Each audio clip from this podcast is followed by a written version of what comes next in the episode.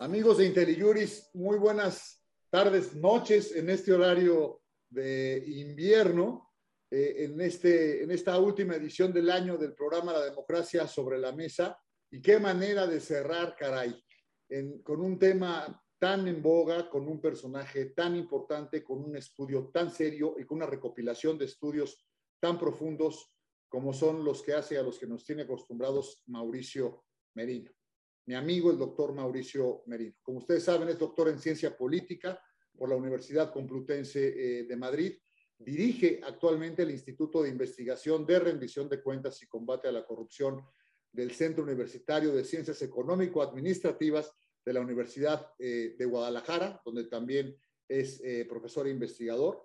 Es presidente del Consejo Consultivo de la Comisión para la Reconstrucción de la Ciudad de México y también presidente del Consejo de Nosotros, Además, forma parte del Sistema Nacional de Investigadores en nivel 3, eh, el máximo nivel que hay, y como saben, pues es un analista muy conocido y comentarista de programas eh, de radio y televisión y tiene su propia columna en la prensa escrita. Como todos saben también, pero hay que decirlo, fue consejero electoral del Consejo Electoral del entonces IFE, muy importante, integró la comisión aquella que sancionó eh, amigos de Fox y el Pemex Gate y ha sido miembro de paneles externos del BID, profesor eh, e investigador del CIDE, donde dirigió eh, también la División de Administración Pública, ha sido profesor de la UNAM, del Colegio de México, de la Flaxo, profesor investigador en el Woodrow Wilson Center.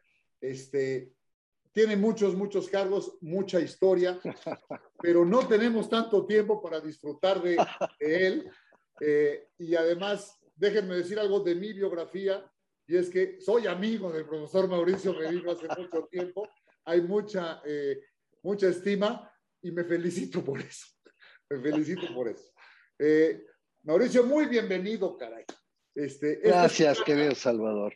Yo de todo lo que has dicho, pues solo rescato con mucho gusto que efectivamente somos amigos desde hace muchos años y que tengo mucha edad, mano. Entonces, por eso se van acumulando las cosas. No hay mérito, sino paso del tiempo. No, no, no, no. Eres además modesto, sencillo y los que te conocemos lo sabemos. Y como sabe también la gente, no hay grande que no sea humilde. Y es este el, el caso. Y además, este, Mauricio, tú, tú eres un eh, académico, eres un investigador, tus trabajos hablan por ti, eres, eres serio, eres profundo, eres informado, pero además tienes la, magnífica virtud de la síntesis, de ponerle los puntos a las IES, de decir lo que hay que decir. Y este fue el caso de tu intervención en el eh, 35, 35 versión de la FIL, en este espacio tan comentado que tuvo la, red por la rendición eh, de cuentas un espléndido discurso que ha tenido muchísimo eco porque hacía falta. Qué pena por una parte que tenga tanto eco, porque así de grande era el hueco, pero también así de preciso fue eh, lo que dijiste. ¿Nos quieres platicar un poquito el contexto de esto? Y si me permites, vamos intercambiando sobre la marcha, dialogando con esas palabras que tuviste y con lo que tú quieras eh, comentarnos, Mauricio, por favor. Como tú ordenes, querido Salvador. Mira, eh, eh, tuvimos la fortuna ya desde el año pasado de inscribir el Seminario Internacional de la Red por la Rendición de Cuentas, que fundamos hace ya pues, tres lustros, un poco más. Eh, en el marco de la FIL Pensamiento, la Feria Internacional del Libro, como sabes, cumplió 35 años. Es una fiesta de la literatura, es una fiesta del pensamiento, es, es un gran espacio, la verdad, para el idioma español. Y en ese marco, desde el año pasado, el Seminario Internacional de la Red ha quedado inscrito, cosa que me da mucho gusto. Ya esta vez cumplió 10 años ese seminario internacional. Así que fue en el marco de ese seminario internacional que hemos venido celebrando pues ya por una década, que tuve la oportunidad de inaugurarlo junto con eh, otras eh, instituciones que han promovido este seminario internacional, este intercambio de ideas sobre la rendición de cuentas, sobre el combate a la corrupción. Eh, te hago todos estos eh, antecedentes, querido Salvador, porque no son cosa menor, no son cosa trivial.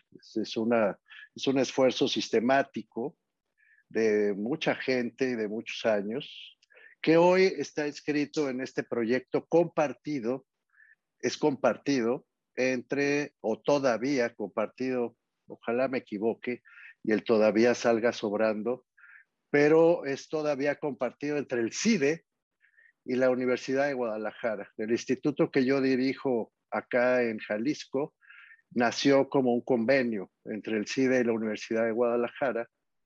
Eh, es de los dos, digamos, el instituto, y de otras 22 universidades públicas del país, porque la red de investigación es nacional.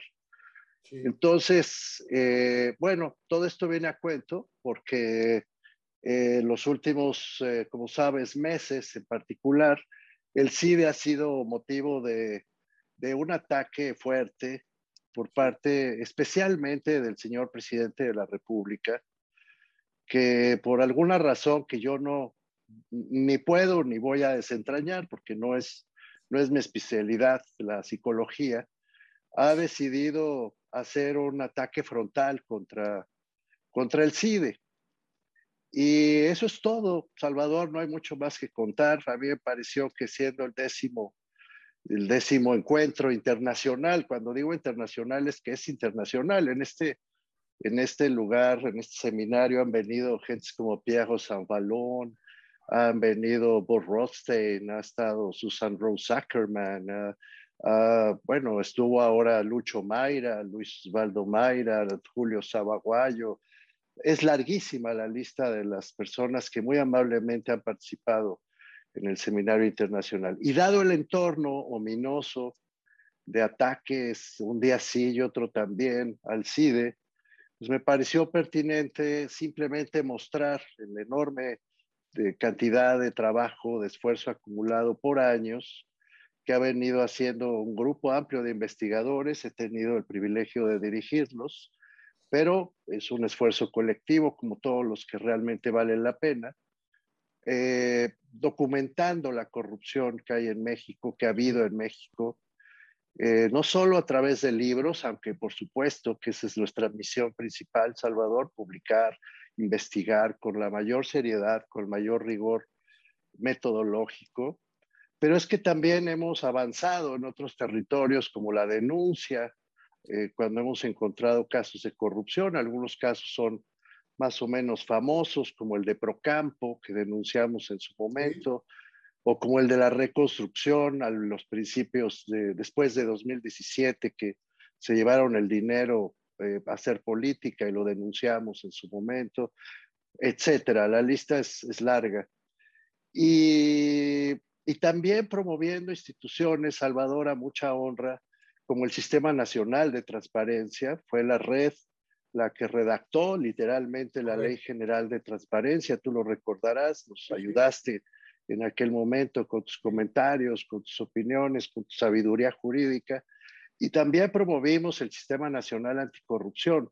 Es decir, no ha sido solo un trabajo académico de, de cubículo, que ya eso bastaría para contradecir la andanada de eh, pues, de descalificaciones que han caído sobre el CIDE como si no hubiéramos hecho nada contra la corrupción, sino que además hemos ido a la vida, a la vida activa, diría Hannah Arendt, con nuestras investigaciones en la mano. Eso es todo, Salvador. La verdad es que no hay mucho más que decir. No hice otra cosa más que, más que pues poner sobre la mesa estos hechos. Nada más.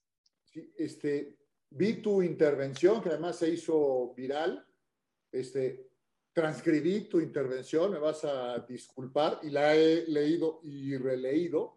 Este, creo que fue muy precisa y fue manera de, de enunciación, es decir, enunciaste qué es lo que habían hecho, pero detrás de cada uno de esos enunciados, detrás de cada una de esas fuentes citadas, hay un trabajo, como tú dices, de investigación mucho más allá del cubículo, de campo, un trabajo muy valiente porque en su tiempo denunciar aquellas cuestiones como Procampo, cómo eh, sistemas clientelares, cómo la diferencia entre clases sociales, eh, cómo impulsar. Ahora todos somos amigos de la transparencia y está muy bien, pero bueno, hacerlo cuando no había, tenía, y frente al poder público, digamos que tenía este, de suyo un trabajo muy importante. Además, tu mezcla, digamos, de, de, autoridad de un órgano constitucional autónomo, de un órgano eh, pero que punto de decir, es decir, no son funcionarios como todos los que se conocen, sino traemos a personajes, digamos, de, de la comunidad eh, más prestigiada que hay eh, en el país para que, para que vengan a trabajar, pues me parece que tiene que ver con lo que dijiste al principio de tu intervención y es e, ese, ese caso de, de rebeldía, me parece que, que dijiste, era un contrapeso ante los excesos. Y creo que ahí déjame detenerme, Mauricio. Quiero ir dialogando contigo con esta intervención. Por favor. Para, por para favor, Un, poquito, porque creo que al público le va a gustar eh, mucho. Sí. El contrapeso es la clave del sistema democrático. Es decir, perdóname. Es la deliberación pública. Yo diría que el derecho a la verdad, perdón que te interrumpa, pero, por favor. Eh, pero estoy persuadido de que una democracia consolidada no existe, es decir, su condición misma de existencia no está solamente en la distribución democrática del poder, sino en el control democrático de la autoridad entregada. Y el control son dos piezas, ¿no? Cómo se distribuye el poder y cómo se controla el ejercicio del poder. En esto estoy contigo. Ahora, la clave para que ese control democrático de la autoridad pueda funcionar es la deliberación, es la verdad, es el derecho a la verdad. No me refiero a la verdad filosófica o religiosa o a lo que tú o yo creamos que es la verdad. Me refiero a la evidencia, a los hechos, a los datos duros. Es sobre esa base que ya yo puedo tener una, como la tengo de hecho, y te la confieso, una posición que pues sí, de socialismo democrático o democracia social, socialdemócrata, que le he tenido toda mi vida, no la oculto y tú la conoces. O puedes tener una posición marxista, o puedes tener una posición neoliberal o liberal a secas. Es decir, ya cada quien puede tomar partido por su posición ideológica propia e interpretar los hechos a la luz de esa ideología o de ese mirador eh, del mundo. Lo que no puedes hacer es negar los hechos, porque entonces la deliberación pública se empobrece y se tergiversa. Y ahí la democracia fracasa, querido Salvador. Esa es mi opinión. Es la deliberación y la deliberación está basada en la verdad. Coincido contigo. Yo quería referirme al contrapeso como una parte esencial, digamos, de control del poder o del límite del poder y distintos eh, contrapesos. El, que más eh, eh, conozco, desde luego, es el jurídico, Claro, es que fíjate la que. Pública, la academia. No, no, claro. El problema, querido Salvador, te vuelvo a interrumpir. ¿Para qué me invitaste? No, no, no, este justamente para eso, por favor. el, el, eh, cuando se dice en México contrapeso, últimamente al menos, yo empiezo a escuchar vibraciones de Va por México, Frente Cívico, es decir, el contrapeso legislativo, empiezo a escuchar ecos partidistas. Y sí, claro, la democracia tiene que tener contrapesos en los parlamentos y, y en los partidos políticos. En eso también estoy de acuerdo, pero si solo se piensa en contrapeso como un contrapeso partidista o político en el sentido de tener puestos públicos, vuelvo a la carga de mi argumento principal, creo que ahí se demerita el sentido democrático más profundo, que es en realidad que la gente sepa, que la gente, la gente del ciudadano común y corriente, uno por uno, no en bola, no en estos colectivos que llamamos pueblo, este, sociedad civil, y, y entonces ya no sabe quién es quién. No, no, la gente con nombre y apellido, con historia propia, con su propia trayectoria, con su propia eh, eh, posición frente al mundo, pues tiene derecho a saber en dónde está viviendo, con quién está viviendo y a dónde vamos. Eh, esos contrapesos se construyen sobre la base de la verdad o no existen. A eso me refiero. Oh, muy bien. Y coincido, yo quizá quería, quería, ir a la acepción de contrapesos en sentido amplio y controles para llegar al punto que quería comentar, que es que nuestro presidente no soporta el menor contrapeso, el menor control, y por lo tanto, como método del presidente, esto me aventuro a decirlo eh, yo, descalifica o ignora o no escucha o ataca o calumnia, como bien lo dijiste eh, tú. Es decir, calumnia instituciones, calumnia personas, los calificó, tú lo dijiste, a todas las personas que habían trabajado en el CIDE eran neoliberales, es una barbaridad. Momias, bueno, momias, ¿no? No, y aliados de las peores prácticas del país. No sé a qué se refiere, es una cosa eh, brutal, ¿no? Sí, es muy feo, es muy feo. Ahora, eh, yo creo que, bueno, pues él lo dice desde, la, desde el poder político que ostenta, no se puede despojar de su investidura, eso tampoco me gusta. Él dice a veces, me voy a quitar la investidura para hablar como Andrés Manuel. No, este, no se puede. Eh, él, es, él es el presidente de la República, no se puede despojar de su investidura y por lo tanto no puede descargar lo que dice de todo el peso que supone esa investidura eh, política. Sin embargo, déjame poner un atenuante, como dirían ustedes los abogados, querido Salvador. Tengo para mí, esta es mi interpretación, que el presidente López Obrador se ha montado en un discurso de ruptura con el pasado que le reclama ser muy radical. Yo creo que él está ganando mucha simpatía. Lo publiqué apenas esta semana en mi columna semanal, yo creo que él gana eh, simpatías y muchas, y muy sólidas además, y muy ciertas. O sea, no, no, no son mentiras, realmente tiene, tiene mucha gente que lo respalda, lo sigue, porque en México hay una profunda desigualdad muy arraigada, porque hay muchísima pobreza y porque hemos vivido pues prácticamente toda nuestra historia con esto que Fernando Escalante, con su inteligencia característica, calificó en una de sus obras clásicas, ciudadanos imaginarios, es decir, élites controlando siempre a la, gente. Eso lo sabe, lo, percibe la mayoría de la sociedad. Llega Andrés Manuel López Obrador a reivindicar eh, la voz de, de, todas esas personas que han sido invisibilizadas, marginadas, es decir, eh, aisladas, golpeadas a lo largo de generaciones ¿eh? y sin posibilidades de movilidad social en corto plazo, por otro lado. Entonces, él necesita ser muy radical, necesita ser muy duro contra las élites y bueno, donde ya empieza a equivocarse, y yo creo que ahí sí ya no es aceptable, es en inventar historias parejo, ¿no? Con tal de mantener la simpatía de sus eh, seguidores, que insisto, son muchos y son de buena fe, yo sí creo eso. Eh, bueno, pues inventa historias, calumnia, efectivamente, y acaba confundiendo la gimnasia con la magnesia. Y ahí es donde uno tiene que salir y decir, a ver, un momento, presidente, por, hay gente Está usted haciendo generalizaciones que no corresponden con la verdad, como el caso del CIDE, en donde seguramente hay profesores proclives al neoliberalismo, no tengo duda, pero también conozco a Jean Meyer, también conozco a Gopi Pitone, a Nacho García Marván, a Clara García, hombre, suma y sigue, ¿no? Hay muchísimo, yo mismo.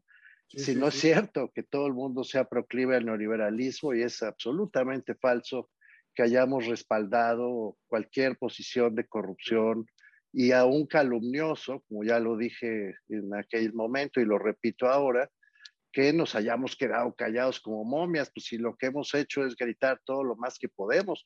Lo que pasa es que los académicos tenemos nuestros propios espacios y a veces, aunque gritemos mucho, no se nos escucha, querido Salvador.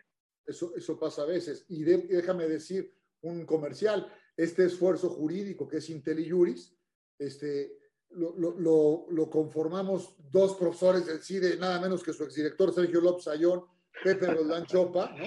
Este, pues sí. Con otro jurista notable, José Ramón Cosío, que dirigió el ITAM, ha de ser neoliberal, según el presidente, lo ha citado también. Pues sí.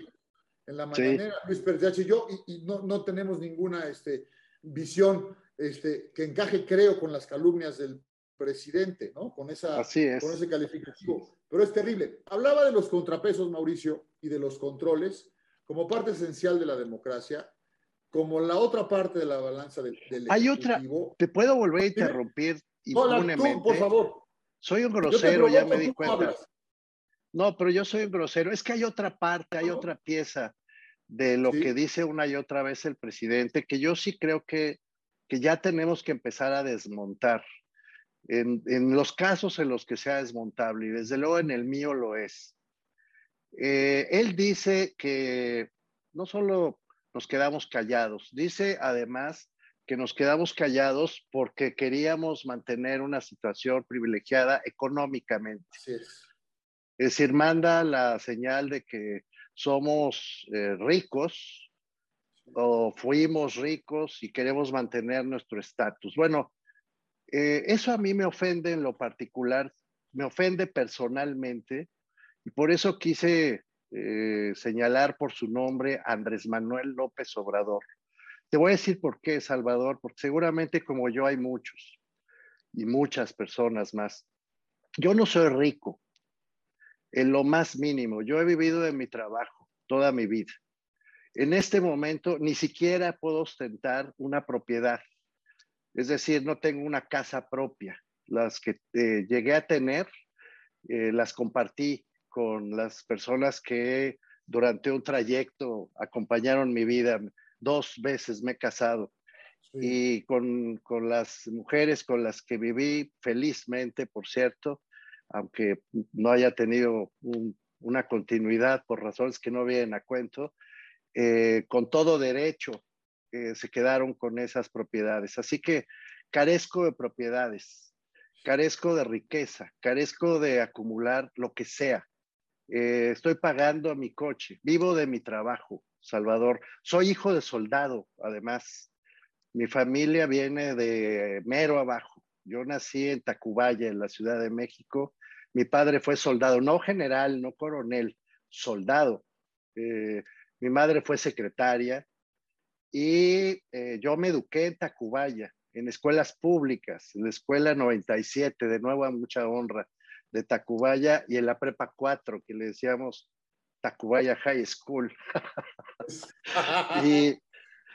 y, sí, he sido muy afortunado, muy afortunado, Salvador, he tenido mucha suerte porque logré ascender, eso sí, del decil 9, 10, que en algún momento eh, tuvimos en, casa, al decil 3, 4, es decir, a tener una buena vida con mi salario. Vivo muy bien, eso es cierto. Tengo un buen salario por mi esfuerzo. Pero yo no heredé ranchos, Salvador, ni de mis abuelos, ni de mis padres, ni de mis suegros. No tengo ranchos en Palenque, no tengo ranchos en Tabasco, no tengo casas derivadas de la herencia que me dieron mis ancestros. Mis ancestros fueron pobres y, mi familia fue pobre. Yo ya soy clase media. Entonces no acepto porque me indigna que alguien que sí viene de una clase social alta, porque solo siendo de clase social alta se heredan ranchos de treinta y tantas hectáreas y ranchos en Palenque y ranchos por todas partes, solamente así se puede heredar lo que el presidente Andrés Manuel López Obrador ha heredado. Entonces vámonos poniendo serios vámonos hablando en serio. Eh, no se vale descalificar a las personas que han hecho una vida honesta, que jamás se han robado un centavo, que no han acumulado nada, literalmente nada, desde el poder, solamente porque el Señor es más poderoso que yo. No, no lo acepto, me parece agraviante y creo que hay que responder. No debemos rendirnos frente a la calumnia emanada del poder. Tenía que decir esto, Salvador, y elegí tu espacio para decirlo. Oh, muy bien, muy bien, para eso es, y es tu espacio, Mauricio. Fíjate que yo también, este, pues, soy atacado por el presidente porque, a diferencia tuya, nací en un decibel poquito más alto. Este, en, la, en, la, en la colonia del Valle, mis papás rentaban un, un departamento en Avenida Coyoacán, o sea, este, soy hijo de profesionistas, clase medieros. Este, la primera propiedad que hubo en mi familia fue la que hizo mi padre, que es arquitecto, este, a la que me mudé cuando tenía 13 años. Íbamos a ver la obra, se tardó años en construir, pero bueno, nací en la colonia del Valle. El, presidente dice que eso es malo. No, ya. Clase profesionista. Tuve la oportunidad, como tú, de ir a estudiar al extranjero. Con becas. Una beca extranjera y trabajé de mesero ahí este, para pagarla, pero bueno, soy neoliberal eh, por eso. Como abogado ejerzo mi profesión y he defendido a, miembros de la iniciativa privada, lo cual también pues es como no, neoliberal para el presidente. Sí, y qué horror. He participado en medios de comunicación que también son señalados y en la academia estamos, este, estamos tronados. Es una vergüenza, digamos, que, que diga eso y coincido. Déjame ir a los puntos de tu charla, querido Mauricio. Por favor, por favor. Como contrapesos del poder, como muestras de las calumnias del presidente o del desconocimiento o de las mentiras que dice, o de las verdades de lo que tú dijiste, de todo lo que se ha hecho en la rendición, en la, en la red por la rendición de cuentas, en lo que se ha hecho desde el CIDE. Empezaste diciendo estudios sobre la transparencia. Hablemos un poquito, yo, si quieres te voy sacando los temas y me vas diciendo lo mal que estamos y lo bien que se ha hecho antes o el desarrollo que ha habido. No había transparencia, hay transparencia, no tenemos un gobierno transparente. Tu opinión, por favor, Mauricio. Es interesante que los temas de derecho de acceso a la información, derecho a saber, que ya habían venido siendo debatidos desde los años 70, en realidad se abrió hasta que hubo transición, eh, la, eh, quiero decir, transferencia de poder entre partidos, eh, alternancia en la presidencia en el 2000. Antes de eso, el PRI se negó rotundamente a conceder el derecho a saber, el derecho de acceso a la información.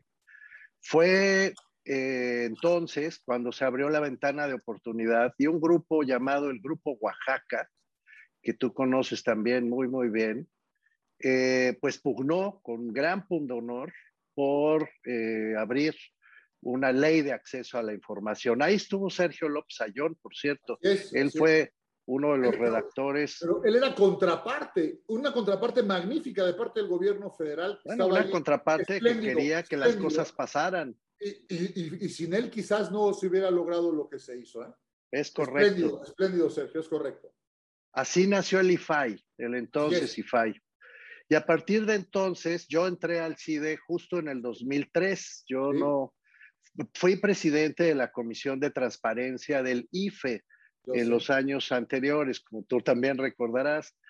Y desde entonces, pues hicimos del IFE en ese momento una institución realmente muy transparente, lo digo a mucha, a mucha honra. El, IFE era... Más que todas las que estaban entonces. Sí, sí, sí, la verdad sí, sí, la mucha honra lo digo porque sí fue un esfuerzo grande por hacer del IFE, por cierto, con colaboración de abogados a quien siempre se lo he reconocido como Jaime Cárdenas, ¿eh? que contribuyó mucho a que el IFE fuera muy transparente, incluso en sus debates, en sus encuentros y en sus desencuentros. Jaime hizo una, una gran labor, yo siempre se lo reconoceré como colega que fui de él en el IFE. Eh, bueno, eh, entonces fue en 2003. No prosperó, querido Salvador, como hubiéramos querido esa legislación, y en el 2007 por cierto, con Alonso Lujambio como presidente del IFAI, eh, se promovió una segunda reforma a la Constitución para tratar de poner principios básicos que siguieran todos los estados de la República. Eh, hubo todavía oposición. Eh, ahorro esa larga historia que está contada de muchos modos, pero, pero también hubo oposición en aquellos años porque no acabaron de cumplir y de honrar los principios de la máxima publicidad los estados. Y además estaban fuera los partidos, no estaban los sindicatos, no estaban las personas que recibían recursos públicos por cualquier vía. Había huecos en la transparencia. Así que en 2014, ahí es donde ya la red, por la, ya desde el 2007, estuvo el CIDE, estuve yo mismo, eh, yo participé directamente en esa reforma del 2007 pero en el 2014 ya me tocó como, como coordinador de la red abrir el Parlamento abierto. Por cierto, la primera vez que hubo un Parlamento abierto en la historia reciente de México para que se redactara la Ley General de Transparencia y se modificara otra vez la Constitución. de tal manera que ya se abriera en definitiva el derecho fundamental a saber, el derecho fundamental de acceso a la información y la ley general obligara a los partidos, a los sindicatos, a todos los sujetos que hasta ese momento habían permanecido en la oscuridad. Yo creo que en ese sentido hemos avanzado mucho. El INAI se convirtió en INAI, dejó de ser IFAI para convertirse en INAI en esos años. Y desde entonces se ha venido construyendo, déjame ponerlo así, una parafernalia administrativa que cada vez más ha abierto la información y cada vez más ha permitido saber lo que antes se mantenía oculto. Ahora, dicho esto, intenté hacer una síntesis de esa larga historia. No, todavía vivimos en un espacio muy amplio de opacidad. No se acaba de cumplir la Ley General de Transparencia. No se ha cumplido en definitiva, esto es grave, la Ley General de Archivos, que también ganamos en aquel, fíjate, hasta el 2018 seguimos dando la pelea contra gobernación, la gobernación de Peña Nieto, que se opuso con uñas y dientes a la Ley General de Transparencia. Me consta porque yo en ese momento tenía el placer, el privilegio, el honor de ser presidente del Consejo Académico del Archivo General de la Nación. Y desde ahí se dio la batalla con los historiadores, gente de una enorme talla, Andrés Lira, Enrique Florescano, gente de veras extraordinaria, para construir la Ley General de Archivos que el presidente Peña Nieto arrastró hasta el 2018 poniéndonos a gobernación enfrente e incluso poniendo gente armada, Salvador, una locura, en, eh, en una de las galeras, galerías de, del Archivo General de la Nación, donde se guardaban los documentos de la guerra sucia. Entonces puso gente armada para que ni yo, que era el presidente del Consejo Académico, pudiera entrar a esos, a esos lugares. Bueno, fue una batalla larga y hasta la fecha no se cumple la Ley General de Archivos. México no tiene archivos todavía, no digamos consolidados, no tiene archivos, punto. Entonces, pues estamos a la mitad del camino y mucho me temo que el señor presidente López Obrador, no quiero convertir esto en una, en una discurso contra el presidente, porque no se trata de eso. Pero lo cierto es que eh, él ha estado en contra del INAI, ha querido, eh, pues eh, ha dicho, ¿no? Que el INAI podría desaparecer, no lo digo yo, lo ha dicho él en las mañaneras, y canceló prácticamente todo el presupuesto asignado al Archivo General de la Nación y por lo tanto no se ha podido poner en marcha un sistema nacional de archivos, querido Salvador.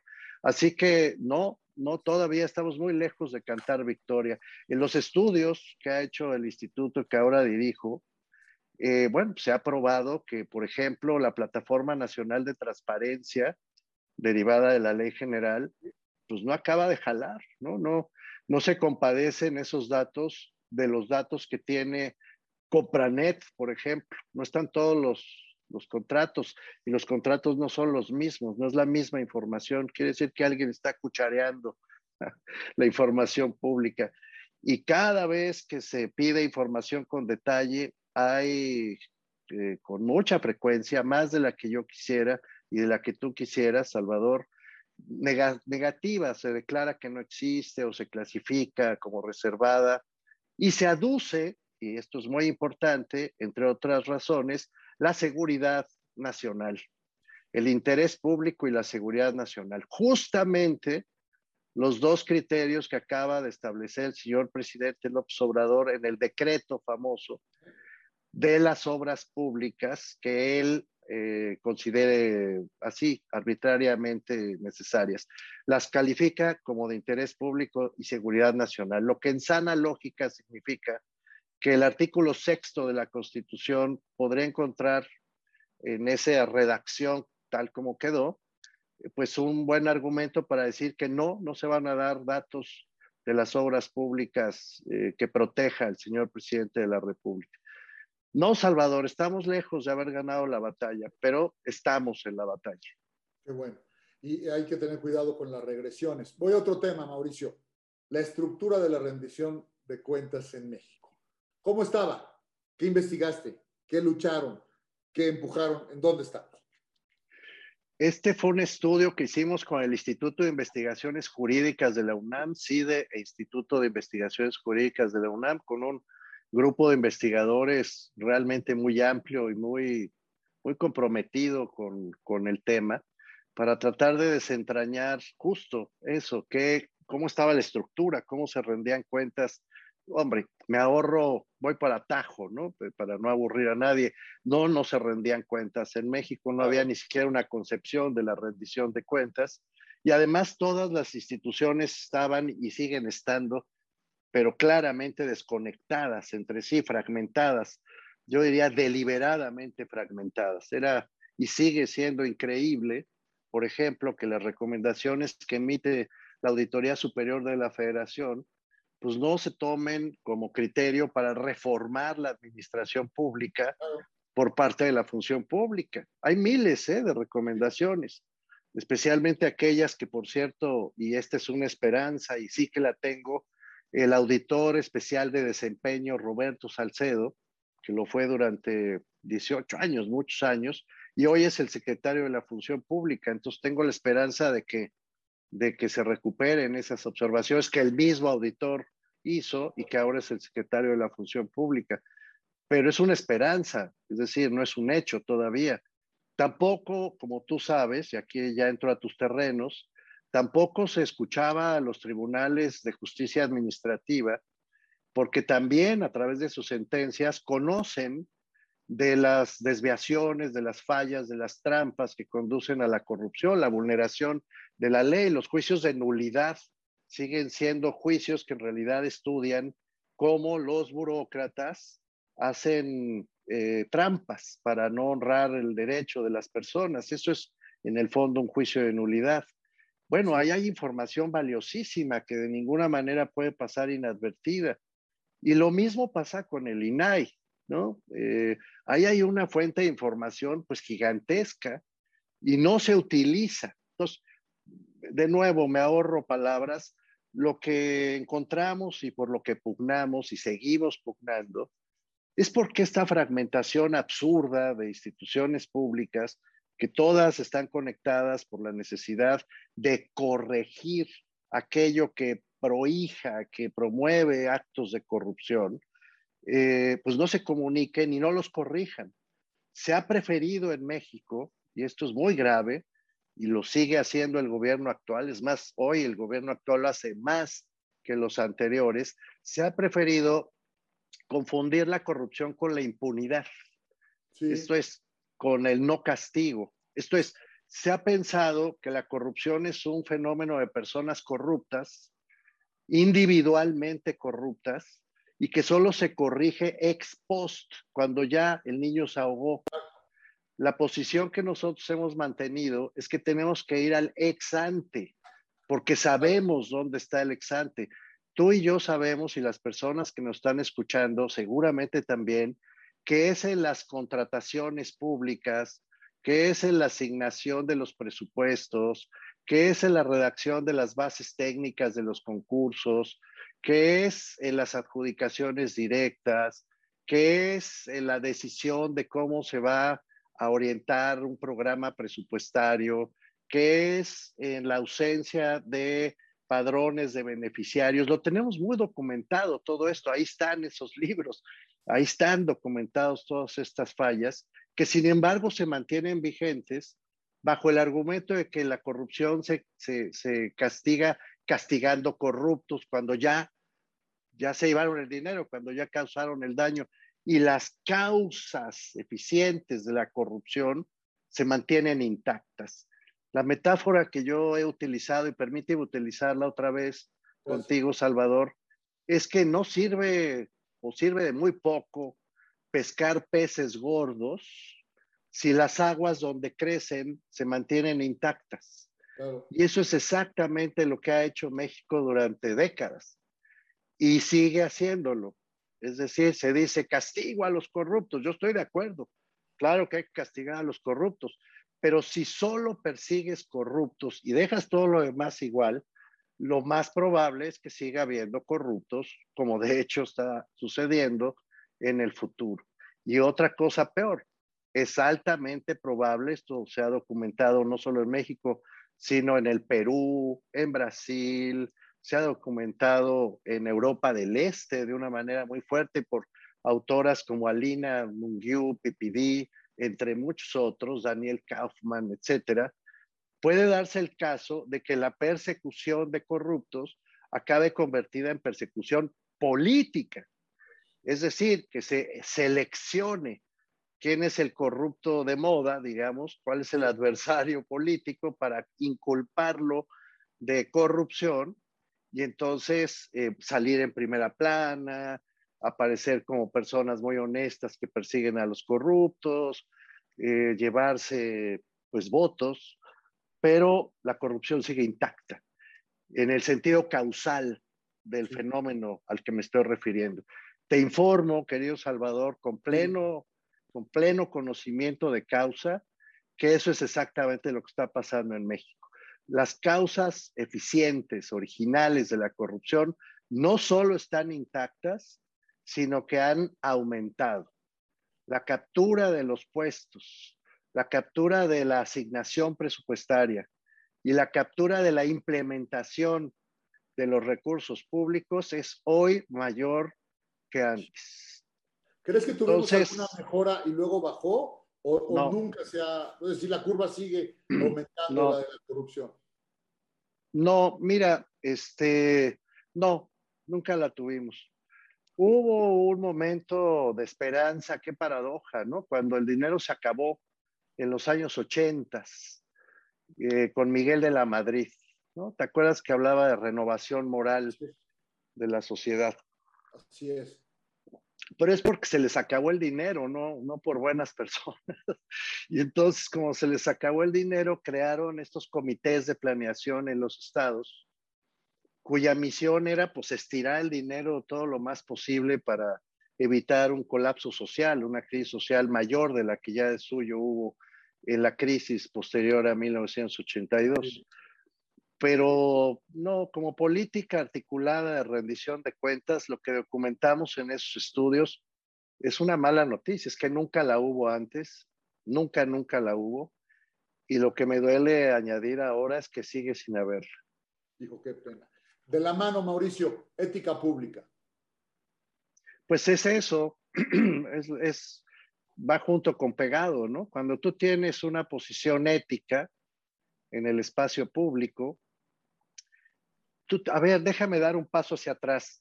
Tener ética pública eh, no quiere decir tener una ideología inquebrantable. Quiere decir cumplir tu cometido institucional. Las instituciones, eh, Salvador, no son solamente normas, no son solamente organizaciones o edificios. Las instituciones están hechas de personas. Correcto. De carne y hueso.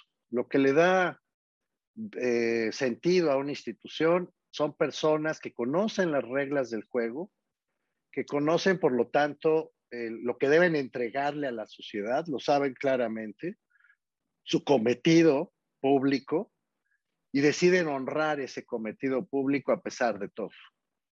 Si no pueden honrarlo, la ética pública te dice, salte, vete, no te quedes más aquí. Eh, tú y yo hemos renunciado algunas cosas. Yo, yo lo he hecho, por ejemplo, en la Comisión de Reconstrucción de la Ciudad de México, justo cuando vi que se estaban robando el dinero, pues me fui, lo denuncié, por supuesto, pero también me fui porque no te puedes quedar en lugares donde tu cometido, tu misión institucional se ha puesto en jaque, porque querría decir que no tienes ética, no sé si me estoy explicando. muy bien, muy bien. Y, de, y bueno, pues lo que esto es el corazoncito de la ética pública. Por otro lado, la ética pública reclama un compromiso con los derechos fundamentales, Salvador, en mi opinión. Yo sé que tú eres garantista y que estás conmigo en este argumento. Los Ferrayoli lo puso mejor que nadie, ¿no? Los derechos fundamentales son siempre los derechos del más débil, dice Ferrayoli. Tiene razón. Entonces, quien llega a un puesto público y no reconoce los derechos del más débil, pues está faltando al corazón mismo de la ética pública, en mi opinión. Quien hay otro autor, Oakeshott, Michael Oakeshott, que decía en una frase que a mí me encanta, la verdad, decía, a ver, cualquiera que haga promesas que de suyo sabe imposibles de cumplir, está cometiendo un acto de corrupción. Eh, me parece una frase que habría que poner letras de oro. ¿eh? Cualquiera que haga promesas que de suyo sabe imposibles de cumplir, está cometiendo un acto de corrupción. Oxford se refería a la falta de ética, ¿no? A decir, vamos a hacer tal cosa a partir de golpes de voluntad, pero usted sabe que no se puede, no importa, vamos a hacerla porque esto me da popularidad y fuerza. Pues no, este, eso es una falta de ética. Todo eso, infortunadamente, también ha venido sucediendo en México, Salvador, porque el sistema electoral acabó contaminando a la ética pública en México. El, sistema electoral mexicano está basado en un manejo muy licencioso, déjame ponerlo así, del dinero público y privado, pero también en un manejo igualmente licencioso de las palabras, de las promesas, que como decía Oakshott, están llevadas a no cumplirse y sin embargo se repiten y se repiten. Todo eso, sí, querido Salvador, qué bueno que lo pones, nos desafía desde el plano de la ética pública y nos desafía mucho. Gracias, Mauricio. Gobierno abierto, Mauricio. Bueno, esa es, eh, es una deriva, es una derivada. Inauguraste ahí el primer caso importante que trascendió, digamos, de gobierno abierto. Perdóname, no digo más, te toca a ti. No, muchas gracias, Salvador. La verdad es que es una derivada. Si esto fuera cálculo, gobierno abierto sería una derivada de la transparencia, de, del derecho a saber, del derecho a la verdad, del, del principio de máxima publicidad. Pero va un pasito más allá. Y esto quiere decir no solamente abrir la información, sino construir colectivamente. Es una quimera, ¿eh? Que no me escucha Alejandro González, que es el gran experto mexicano en la materia, pues se va a enojar conmigo si me escucha decir esto, pero el gobierno abierto es todavía una quimera. Se volvió un asunto institucional importante cuando el presidente Obama decidió crear la Alianza por el Gobierno Abierto, de Open Government Partnership, junto con Lula da Silva, por cierto, el presidente, que, una combinación interesante, ¿no? El presidente Lula da Silva y el presidente Obama, pero desde luego con la iniciativa de Obama, convocaron una serie de países, entre los cuales México, para promover la idea de que el Open Government no era solamente eh, dar información, sino construir, co-crear eh, abrir los espacios de decisión para que junto con la gente que iba a ser afectada por las decisiones del gobierno, se pudieran encontrar las mejores soluciones de política pública. Entonces fueron un paso más allá. Empezaron también a promover, a incorporar eh, ideas de gobierno electrónico, a manejar eh, propuestas, eh, pues eso, para que un mayor número de personas estuviera involucrada idealmente en cada una de las decisiones tomadas por los gobiernos y no solamente fueran, eh, digamos, beneficiarios o recipiendarios o víctimas de las decisiones tomadas por los gobiernos. Ya eh, la única experiencia previa a aquellos años de la Alianza por el Gobierno Abierto global fue eh, lo que Brasil se llamó presupuesto participativo en Porto Alegre y que por cierto también se practicó en Tabasco en los años 80 con el gobierno de don Enrique González Pedrero, presupuesto participativo. Es decir, una cantidad importante de dinero que se ponía a consideración de las asambleas comunitarias para decidir hacia dónde dirigir la inversión pública pero poco más. La verdad es que antes de la alianza por el gobierno abierto, no hay mucho más que esas experiencias que se realizaron en Occidente, ¿no? Me refiero a Occidente, del mundo occidental. De, y nada, una vez más, eh, pues yo sé que estoy pesimista, pero es que no me faltan razones.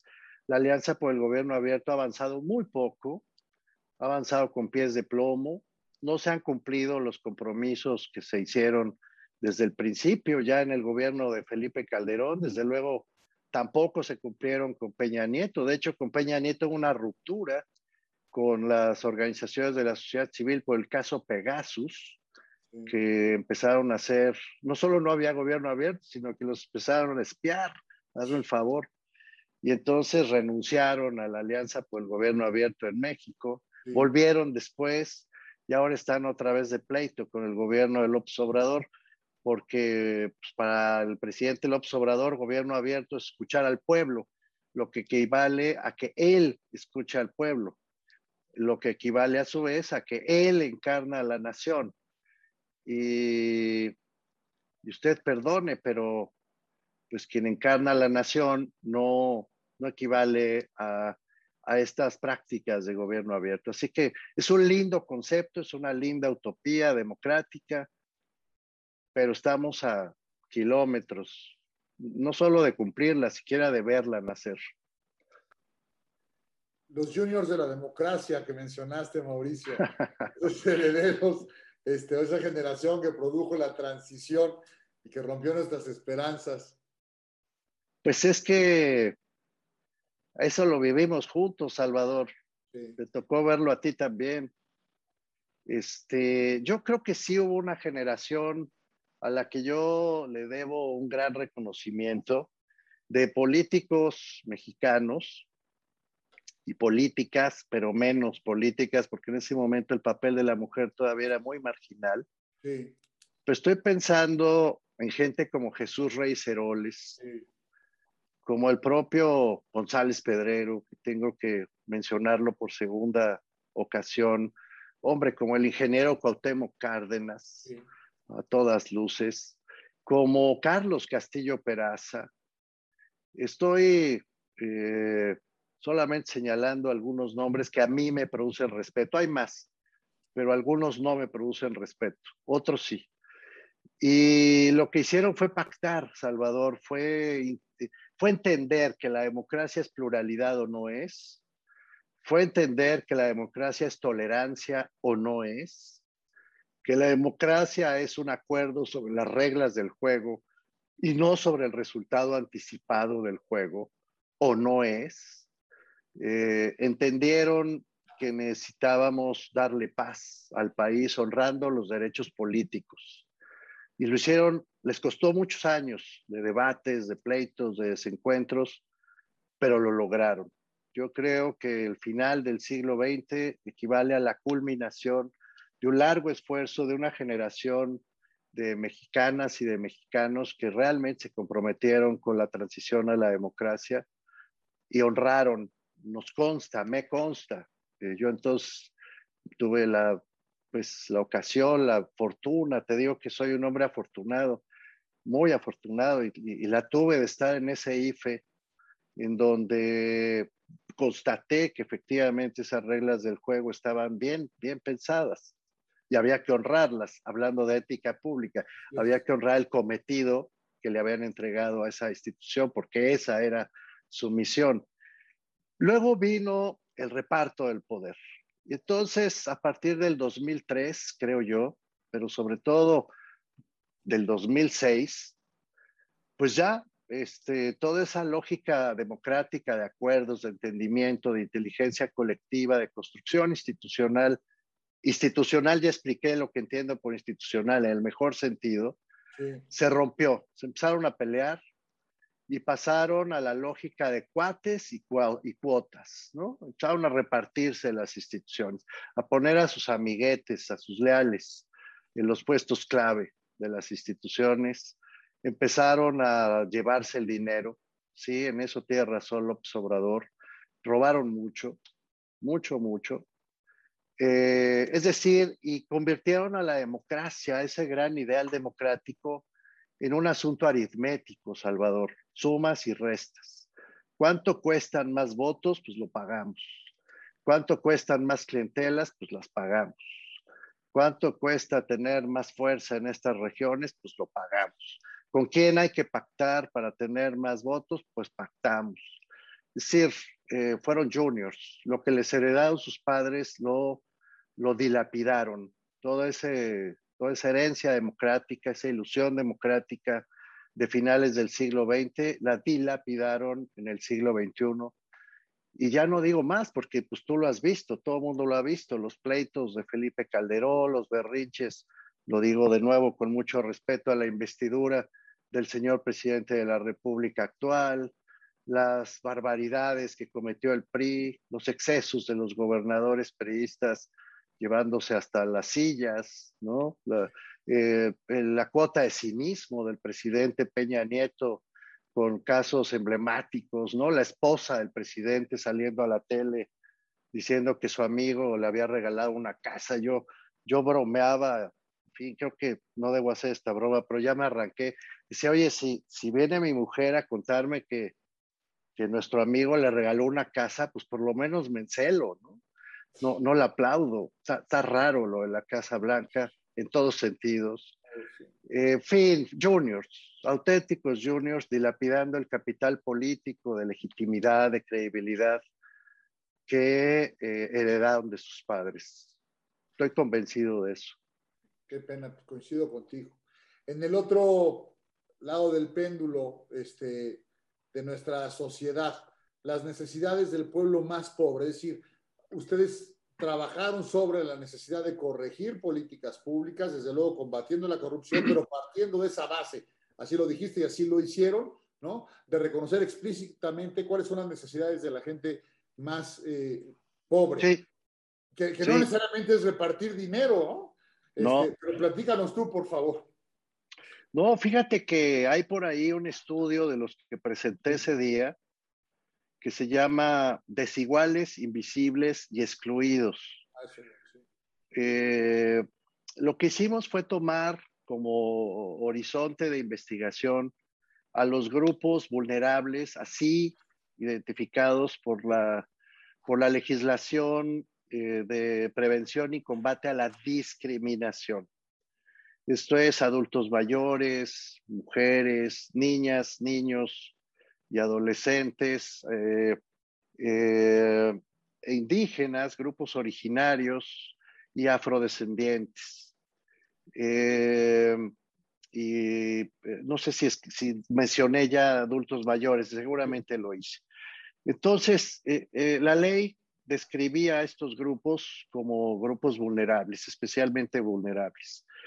y entonces lo que hicimos fue, a ver, cómo están los presupuestos y cómo están los programas públicos para estos grupos vulnerables. De veras, eh, por el bien de todos, primero los pobres, o sea, de veras estamos poniendo por delante a la gente que más requiere la atención del Estado o no. Y nos pusimos a trabajar con una metodología que me ahorro los detalles, pero que fue, créeme, muy cuidadosamente elaborada para evitar errores de carácter, eh, pues eso, de, cálculo, ¿no? De números, de modelos matemáticos. Y descubrimos horrores, querido Salvador, y las publicamos. Por ejemplo, recuerdo con nitidez, estoy citando de memoria, que entre los grupos originarios indígenas, la, del total de dineros dirigidos a los grupos indígenas, solamente 7% llegaba a ellos.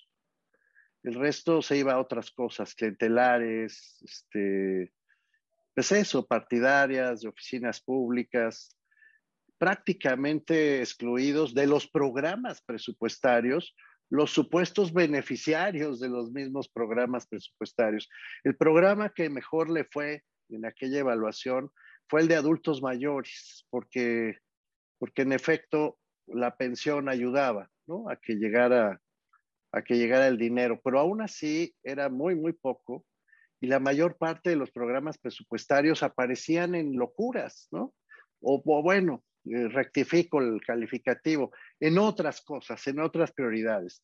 El puente tal, la vialidad tal, el segundo piso, este, cosas que no, no ayudaban a la gente más pobre, a la más vulnerable del, del país. Estudiamos eh, un sexenio entero, ahí están los datos, y pues probamos con los pelos de la burra parda en la mano que no solo hay una forma de corrupción cuando la gente, insisto en la cosa causal de la corrupción, cuando la gente ya se llevó el dinero a su casa o a su partido, mm, ya se llevó el dinero para incrementar su patrimonio económico o político, no hay que olvidar eso. La corrupción también es corrupción política. Y como dijo Don Guyen, a quien tú también conoces muy bien en el seminario que acaba de concluir, dijo, ustedes están distrayendo mucho con este lenguaje que utiliza Don, ¿no? Dijo, se están distrayendo mucho en la corrupción administrativa, en la financiera, y se les está escapando la política, porque la corrupción política es el origen de la corrupción administrativa. tiene razón Don Guyen. Entonces, efectivamente, la captura de los presupuestos para fines políticos aún expresados esos presupuestos en obras públicas, parques, ya te digo, carreteras, puentes, edificios públicos, bueno, se ven bonitos y eventualmente son útiles, no lo niego. Trenes ahora, ¿no? Pero, pero que no, no, no equivalen a corregir el problema de profundo desequilibrio, de huella de dolor que hay en este país por la desigualdad que vivimos, eh, querido Salvador. Todo eso lo probamos con datos duros y vuelvo a la carga. Yo no he visto, al contrario, que eh, se esté corrigiendo. No lo veo porque repartir dinero del erario en programas paliativos de la pobreza no equivale a garantizar derechos sociales, los derechos de segunda generación, los DESCA, ¿no? como le llaman ustedes, los DESCA, ¿no? No, no, o sea, derechos económicos, sociales, ambientales, culturales. No, no, no, no. La garantía de los derechos de segunda generación pasa por, otra vez, instituciones del Estado capaces de asegurar que quienes no tienen derecho a la salud la obtengan con todos sus tratamientos completos, que es un gran déficit actual en México, que quienes no tienen posibilidad de comer, tengan una protección social que les brinde por lo menos un ingreso mínimo vital de emergencia para ir tirando, ¿no? Para tener por lo menos algo que comer, que quienes acceden a la, a la, a la educación pública no encuentren basura en esa educación pública, sino lo que encontramos algunos, ¿no? En nuestra, nuestro tiempo, eso sí, ha cambiado, es decir, la posibilidad de tener magníficos maestros y la suerte de tener una cierta movilidad social. En fin, no me extiendo más, querido Salvador. El dinero público es la fuente principal de, de acceso a los derechos cuando está bien dirigido. Y cuando se utiliza para otras cosas, que califiqué locuras, ya me corregí, obras raras, así que se justifican porque, porque sí, porque se le ocurrió a un gobernante, no hacen sino ahondar la desigualdad social. Mauricio, llevas toda una vida estudiando esto, señalando esto, denunciando esto y lo volviste a hacer, porque además de que lo has hecho, te dijeron que no lo habías hecho, este, que, contribuiste a una ideología que no es eh, la tuya, que las instituciones a las que has eh, servido, que me parece que han dado muchísimo al país en todos los sentidos, ese IFE, ese CIDE, estas eh, eh, asociaciones en las que has estado, estas luchas, esta red. Este, hombre, qué bueno que hay que volver a decir qué es lo que hace, para qué sirve y sobre todo nos da muchísima esperanza que digas, pues que se va a seguir haciendo, que se va a seguir denunciando. ¿Con qué llegamos al fin del programa, Mauricio? ¿Con qué quieres terminar? Dinos este, por dónde seguimos aligerando un poco, Salvador, si me autorizas, aligerando. Fíjate que hace muchos años, ya muchos, ¿eh? No me acuerdo, como 15 años, fui eh, a ver un concierto de Enrique Guzmán. el que canta La Plaga, ya sabes, Enrique Guzmán, el de los Teen Tops. perfectamente y me cayó muy bien que, bueno, la gente, el público le gritaba, canta la plaga, y canta popotitos, y canta estas, ¿no? Eh, llegó un momento en que Guzmán, que no se caracteriza por su lenguaje apropiado, les dijo a los del público, les dijo, ya, cállense, por supuesto que las voy a cantar, No sé hacer otra cosa.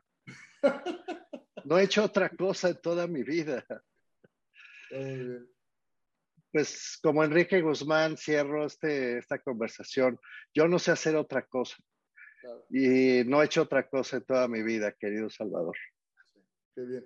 Pues muchísimas gracias, este, como mexicano, como colega, como amigo, pues que estás en eso, ¿no? Y lo que se ofrezca, este espacio es para ti, Mauricio, cuando quieras. Gracias, Salvador. Este, volver, cuando quieras dar a conocer todo lo que viene, que seguirá eh, siendo, y sabes que cuentas con nosotros porque es la misma causa la que nos impulsa.